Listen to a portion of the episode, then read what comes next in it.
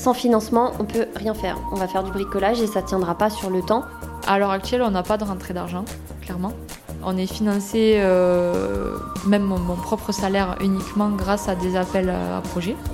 Déjà, il faut se dire que constituer un dossier pour euh, décrocher une subvention ou un financement, ça prend du temps et de l'énergie, mais il faut aussi le voir comme une opportunité parce que c'est vraiment l'occasion finalement de se mettre au clair sur ce qu'on vise à travers ce tiers-lieu-là. Dessine-moi un tiers-lieu est un podcast qui vous emmène dans les coulisses des tiers-lieux à travers les projets développés par la Croix-Rouge française. On entend beaucoup parler de tiers-lieux, ces endroits hybrides et innovants. Mais qu'est-ce que c'est qu'un tiers-lieu exactement? Qui fait-on? Et à qui s'adresse-t-il? Comment les concevoir, les financer, les faire vivre? Je suis Alice Milo, journaliste radio, et je vous propose, à travers ce podcast en six épisodes, d'aller ensemble à la rencontre des femmes et des hommes qui œuvrent à la conception et à la vie des tiers-lieux. Ils vous donneront des clés pour répondre à toutes ces questions et peut-être vous donner l'envie de vous lancer vous aussi dans l'aventure. Dans ce sixième et dernier épisode, je vous propose d'explorer la question centrale du modèle économique des tiers-lieux. Ensemble, tout au long de ce podcast, nous avons cheminé dans trois tiers-lieux, à Nîmes, à La Rochelle et à Tourcoing. À travers ces trois établissements, nous avons abordé la notion de tiers-lieu, la programmation d'activités, la mesure de l'impact social, l'aménagement des espaces et les modes d'organisation. Vous l'avez compris, la conception et l'animation des tiers-lieux se conjuguent à l'infini. Il est vrai qu'il existe un socle commun à tous les tiers-lieux. Ce sont des lieux d'échange et de partage où se mêlent des publics et des activités variées, et dans lequel chacun donne son avis et participe à l'évolution et au fonctionnement du lieu dans un esprit d'entraide et de solidarité. Mais à l'intérieur de cette définition, tous les chemins sont possibles. Eh bien, il en va de même pour la question du modèle économique, comme me l'explique Karine Sitt, en charge du développement territorial à la Croix-Rouge française, que vous connaissez désormais. Alors, il existe autant de modèles économiques de tiers-lieux possibles. Donc, il n'y a pas un modèle euh, qui va pouvoir s'appliquer en fait à tous les tiers-lieux. Ce qui est en commun, on va dire, c'est plutôt la typologie de coûts d'un côté et euh, la typologie de revenus de l'autre. Par contre, les équilibres entre euh, chacune des sous-catégories qui vont composer à la fois les coûts et les revenus, elle est largement variable. Notamment dans les coûts, ce qu'on va retrouver de manière systématique, c'est souvent des charges locatives, que ce soit un loyer plus du coup toutes les charges afférentes, l'eau, l'électricité, enfin tous les fluides, le petit aménagement, etc. On va retrouver euh, souvent également euh, du coup des charges de personnel, de la masse salariale. Alors c'est pas le cas dans les lieux bénévoles, mais sinon dans le reste des lieux, on a souvent des salaires, ne serait-ce que du coordinateur ou de la coordinatrice de tiers lieu du coup à payer, et puis éventuellement d'autres euh, personnes qui viendraient renforcer du coup l'équipe. Et puis après il y a toutes les charges, on va dire, qui sont liées à la programmation et à la communication du tiers lieu et qui vont faire euh, vivre finalement le, lieu et l'espace euh, au quotidien. Donc ça, c'est vraiment des charges, euh, on va dire, assez incompressibles qu'on va devoir payer pour pouvoir faire vivre le lieu et de l'autre côté, du coup, on a les revenus. Alors nous, euh, c'est vrai qu'à la Croix-Rouge française, on opère des tiers-lieux solidaires. Donc euh, le but, ce n'est pas euh, de multiplier le nombre d'activités lucratives et de faire porter aux personnes qui vont bénéficier de la programmation le coût du coup de, ce tiers-lieu-là. Et l'enjeu pour nous, c'est de diversifier en fait les sources de revenus pour permettre la plus grande accessibilité en fait de ce lieu-là à ces publics-là. Donc dans les revenus de manière traditionnelle on a sur cette typologie de tiers-lieux-là, on a des subventions, donc ça peut être des subventions publiques euh, ou ça peut être des subventions privées, que ce soit sous la forme de mécénat, de sponsoring ou de donation. Euh, donc ça, c'est une partie quand même assez importante finalement euh, du coup de l'équilibre économique de nos tiers-lieux. Et puis après, on peut avoir des revenus dits autogénérés et qui sont issus soit par exemple de la privatisation de salles. Donc c'est les espaces de tiers-lieux qu'on va mettre à disposition monnayant euh, du coup euh, une petite contribution financière euh, à des acteurs tiers. Ça peut être une billetterie, donc faire participer des personnes de l'extérieur euh, qui voudraient bah, euh, contribuer euh, de manière différente et aussi financièrement du coup à cette dynamique sociale et solidaire, mais à travers l'achat d'un billet, la participation à un spectacle, etc. Et puis il y a aussi de la prestation de services que l'on peut faire. Donc ça, c'est des porteurs de projets ou des lieux qui proposent d'accompagner des acteurs tiers dans la réalisation d'une initiative similaire. Voilà. c'est vrai qu'aujourd'hui à la Croix-Rouge française, on est quand même sur une part très très très très très majoritaire du coup de subventions euh, et euh, du coup de mécénat et de sponsoring, euh, notamment pour la partie investissement. Et là, on a toute une réflexion en cours justement pour mieux équilibrer le modèle économique opérationnel courant. Dans les tiers-lieux qui émanent des établissements médico-sociaux tels que les EHPAD, ESAT ou maisons d'accueil, pour ne citer que, les exercices budgétaires sont contraints par l'ARS et par le conseil départemental. Les enveloppes ont des destinations très précises et les tiers-lieux ne sont pas prévus dans les budgets.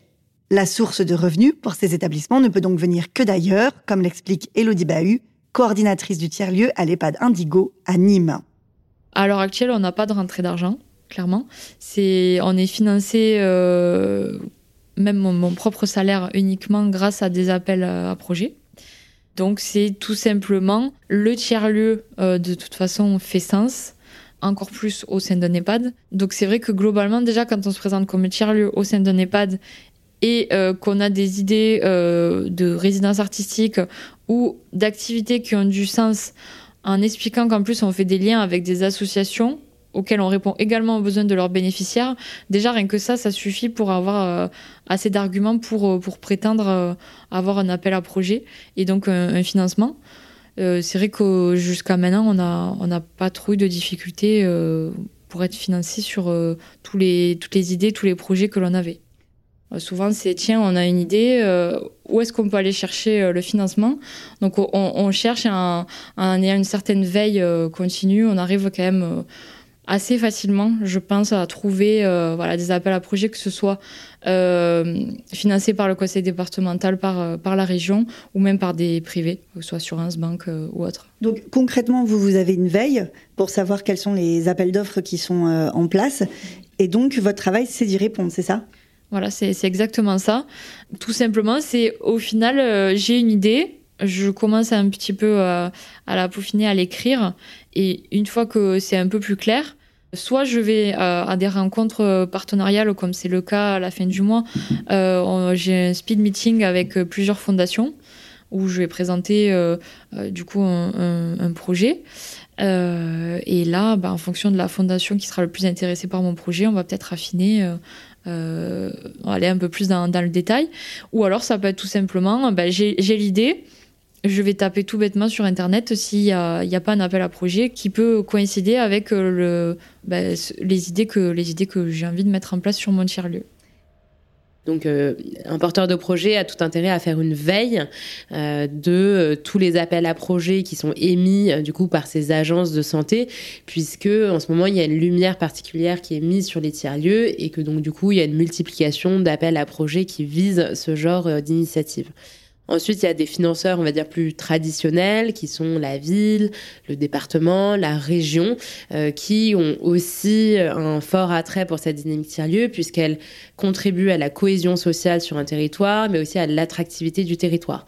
Et il y a aussi, du coup, pas mal de poches de financement euh, qui dépendent, du coup, des politiques publiques locales, évidemment, euh, qui peuvent être mises à disposition, du coup, des porteurs de projets. Donc ça, c'est, on va dire, la majorité des, des fonds publics.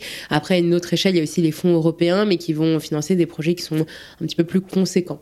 On a aussi euh, des financements du côté d'autres euh, ministères, par exemple le ministère de la Culture, euh, qui s'intéresse au tiers-lieu dit culturel, mais qui n'est pas antinomique avec un tiers-lieu social et solidaire. C'est-à-dire qu'on peut avoir des briques culturelles qui sont intégrées dans les tiers-lieux solidaires, et donc de temps en temps, ils vont aussi, eux, proposer des appels à projets et des subventions pour ce type de projet qui se retrouvent à la croisée du solidaire et du culturel à l'image du centre de rééducation Richelieu de La Rochelle que vous avez pu découvrir dans le deuxième épisode, qui a obtenu ses financements par un appel à projet conjoint de l'ARS et de la DRAC. Mais il ne faut pas pour autant négliger les acteurs du secteur privé. Pour le mécénat, il convient de repérer à l'échelle locale et territoriale les acteurs qui sont déjà engagés sur la voie de la cohésion sociale. Il est facile de les identifier car souvent, elles ont créé des fondations pour financer les projets qui leur tiennent à cœur. À charge à vous d'aller les démarcher un par un. Les sommes peuvent varier, comme l'explique Elodie Bahut. Euh, ça peut aller jusqu'à 5000 euros. Enfin, après, ça dépend, étalé sur euh, plusieurs années. Enfin, tout dépend en fait euh, du projet que l'on défend et, des arguments que l'on a sur ce projet-là. Mais en tout cas, dans le financement du tiers-lieu sur donc les trois ans, c'est vrai qu'on a eu des grosses sommes au départ. Et après, pour des, comme je l'ai dit, des résidences artistiques ou des activités euh, sur une courte durée. Plus ponctuelles. Voilà, plus ponctuelles. Là, on va aller chercher des sommes comme 9 000, 15 000 euros, euh, voilà, ce qui est déjà quand même euh, conséquent et qui nous permet facilement du coup de, de, de, mettre en place et, de varier donc les activités. Si je comprends bien, il faut à la fois avoir des appels d'offres qui permettent de tenir sur la durée, sur la longueur, hein, sur euh, d'avoir un peu de visibilité sur 2-3 ans, et puis en même temps mixer ça avec des appels à projets qui sont plus ponctuels pour financer des activités un peu euh, euh, au mois, quoi. Voilà, c'est exactement ça. donc c'est vrai qu'une fois qu'on a les, les, gros financements qui nous permettent de se projeter au moins sur 3 ans, ben c'est bien de continuer à répondre voilà, à des appels à projets. Surtout que, comme je vous l'ai dit, il y en a quand même, il y en a, il y en a pas mal si on, on garde cette, cette veille constante. Quand on lance un projet comme un tiers-lieu, on est suspendu, il n'y a pas de pérennité. C'est-à-dire que la pérennité, elle n'existe que parce qu'on se démène, en fait. C'est exactement ça. Euh, donc, dans l'idée, voilà, là, on en est à la phase où on cherche à pérenniser le projet et à les semer dans d'autres établissements médico-sociaux. Donc, c'est pour ça que je vous dis, on est en pleine construction du modèle socio-économique pour justement avoir cette rentrée d'argent que l'on n'a pas à l'heure actuelle si ce n'est vraiment, euh, c'est pas des sommes énormes, c'est juste la, vente du livre, comme je vous ai dit, aimer manger. Ah, ça, là, il y a le super loto et les marchés de Noël, donc euh, ça va être ça, mais ça va être pour des, des petites activités.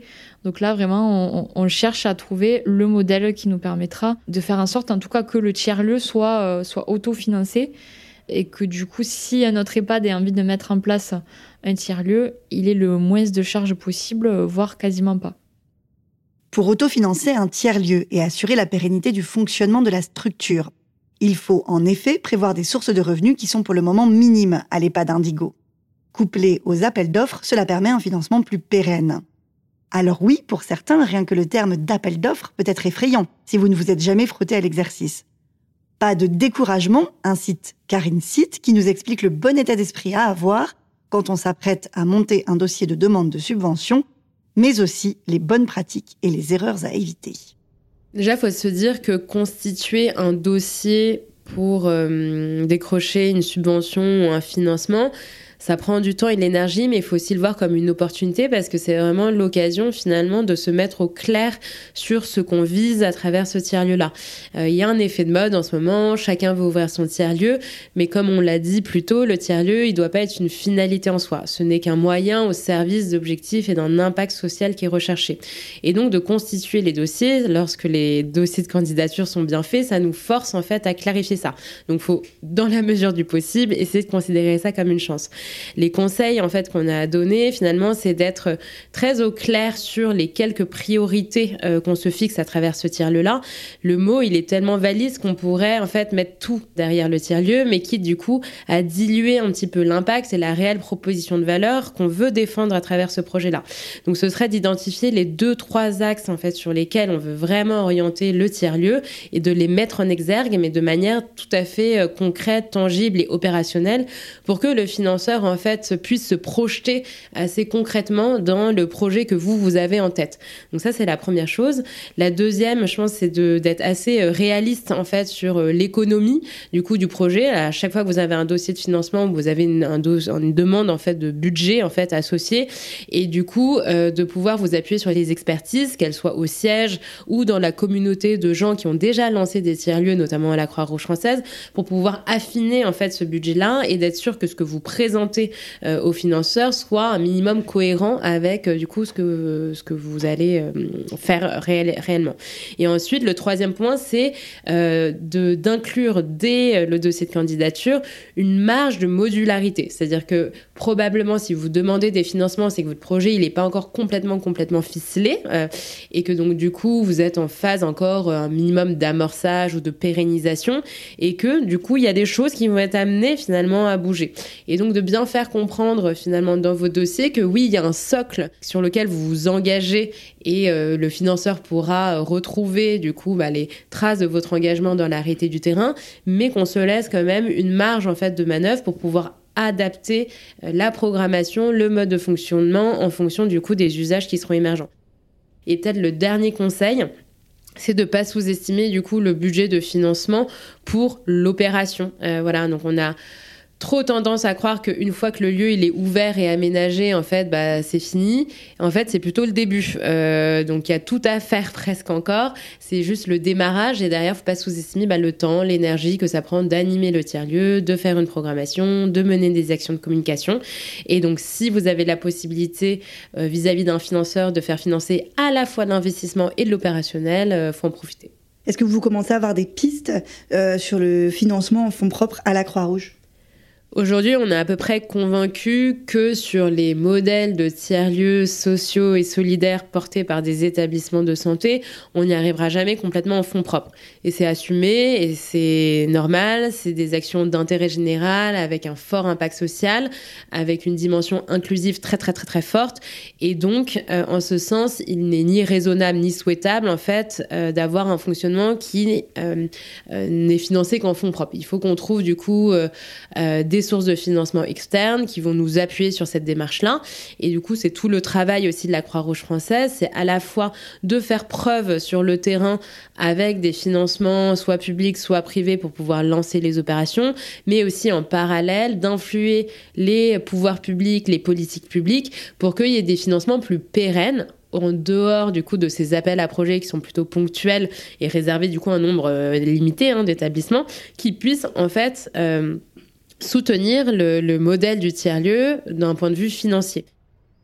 En ce qui concerne les tiers-lieux, rien n'est figé, tout est encore à construire et même à co-construire. Donc n'hésitez pas à venir mettre votre pierre à ce grand édifice. Si vous avez besoin d'informations et de conseils, la Croix-Rouge française peut être pour vous un lieu ressource. À la Croix-Rouge, il y a un département, une direction au siège, euh, donc celle de la stratégie de l'innovation, de la transformation et de l'impact, qui a mis en place une banque de ressources dans laquelle chacun des porteurs de projets peut venir euh, s'inspirer, se documenter pour initier une dynamique tiers-lieu euh, sur son territoire. Où on a à la fois bah, constitué une base de ressources utiles, tout à fait opérationnelles pour les personnes qui souhaitent initier un tiers-lieu.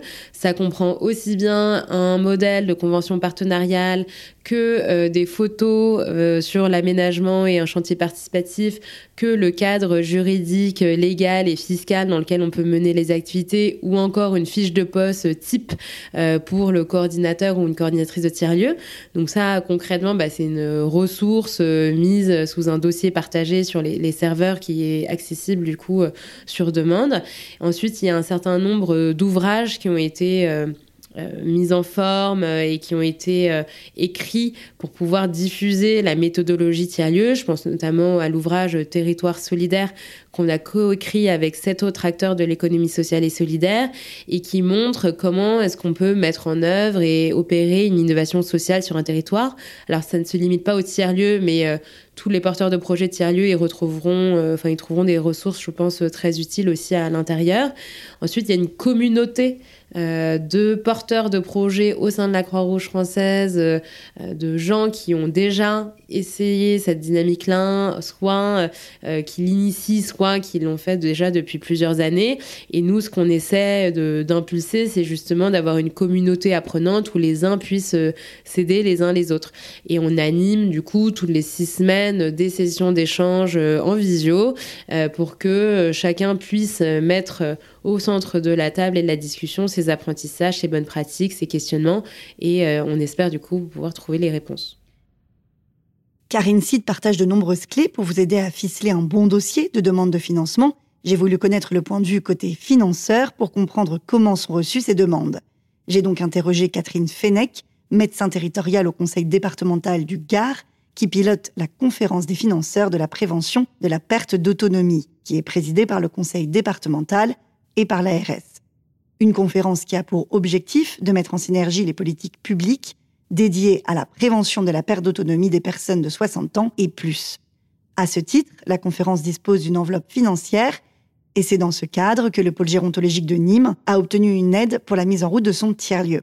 Catherine Fenech nous partage ses conseils pour que vos dossiers de demande de subvention aient toutes les chances d'être retenus. Ce qui pourrait nous convaincre, c'est vraiment la manière dont le tiers-lieu va s'inscrire dans un territoire, dont il va mobiliser les partenaires et comment il a été co-construit, comment il va être vraiment participatif, comment les personnes elles-mêmes ont été, euh, comment dire, associées à cette construction, à l'émergence de, de ce projet sur le territoire.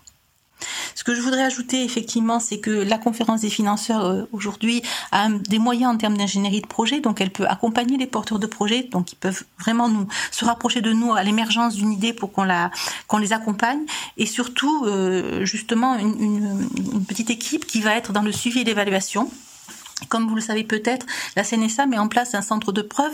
Euh, elle va venir vers nous, vers les conférences des financeurs, pour repérer les actions innovantes, les actions innovantes réussies. Et c'est aussi à travers ce, champ de l'évaluation, ce champ de la remontée d'informations et de projets que, nous pourrons aussi contribuer hein, au déploiement des, tiers-lieux auxquels, comme Gilles l'a dit, eh bien, le département croit beaucoup et euh, qui pour nous est un lieu d'expression du pouvoir d'agir euh, euh essentiel euh, aux missions de prévention de, la perte d'autonomie. Vous avez maintenant toutes les clés en main pour mener à bien vos expériences tiers-lieux. Et sinon, vous savez à quelle porte frapper. Cette exploration m'aura permis de comprendre que la mise en place d'un tiers-lieu est une aventure complexe, avec des chemins sinueux, des obstacles à dépasser, un projet qui en vaut la peine humainement, mais qui nécessite de la patience et de ne pas arrêter d'y croire. Dans les moments de doute, n'oubliez jamais la raison profonde pour laquelle vous avez décidé de vous lancer dans ce défi social et collectif, comme nous le rappelle Karine Sitt. À toutes celles et ceux qui veulent euh, se lancer au tiers-lieu, allez-y. Il n'y a pas de méthode euh, magique, il n'y a pas euh, un seul chemin pour y arriver, mais c'est quand même la promesse à la fois d'une super belle expérience humaine à vivre, une remise en cause, quoi qu'il arrive, des des modes de fonctionnement et des relations que vous pouvez avoir avec l'ensemble des parties prenantes de votre structure, qu'elles soient internes ou externes, et puis vraiment un, un, une ouverture euh, d'esprit euh, très belle, pleine de surprises qui, s'ouvre à vous. Et peu importe finalement si vous allez être labellisé euh, tiers-lieu ou non euh, à la fin de cette aventure, euh, l'essentiel c'est que chacun, chacune y prenne plaisir et que on ait initié du coup une dynamique de transformation. C'était le sixième et le dernier épisode de Dessine-moi un tiers-lieu, un podcast de la Croix-Rouge française. Cette aventure radiophonique m'a confirmé que les aventures collectives ont le mérite de nous faire grandir et d'aller tellement plus loin que lorsque l'on chemine seul. Je retiens aussi qu'ensemble, notre regard sur le monde et sur les autres s'élargit et nous rend plus aptes à développer de l'empathie pour autrui et donc à vivre ensemble. Les tiers-lieux sont donc, à mon sens, une belle leçon de vivre ensemble. J'espère que ce voyage à la découverte des tiers-lieux vous a plu et vous a même peut-être donné le courage d'impulser ou de consolider votre propre projet sur votre territoire. En tout cas, on vous souhaite bonne chance. Comme pour chaque épisode, vous trouverez en description un quiz pour tester votre compréhension des différentes notions abordées dans cet épisode. Et pour aller plus loin, la Croix-Rouge française dispose de ressources dont les liens sont également en description. Dessine-moi un tiers-lieu est un podcast de la Croix-Rouge française, produit par Bonjour Podcast. C'est une série de six épisodes disponibles gratuitement sur toutes les applications de podcast. Interview et prise de son Alice Milo. Réalisation Mélanie Hong. Mixage Benjamin Roy. Tournage réalisé grâce au soutien de la Fondation Total Énergie.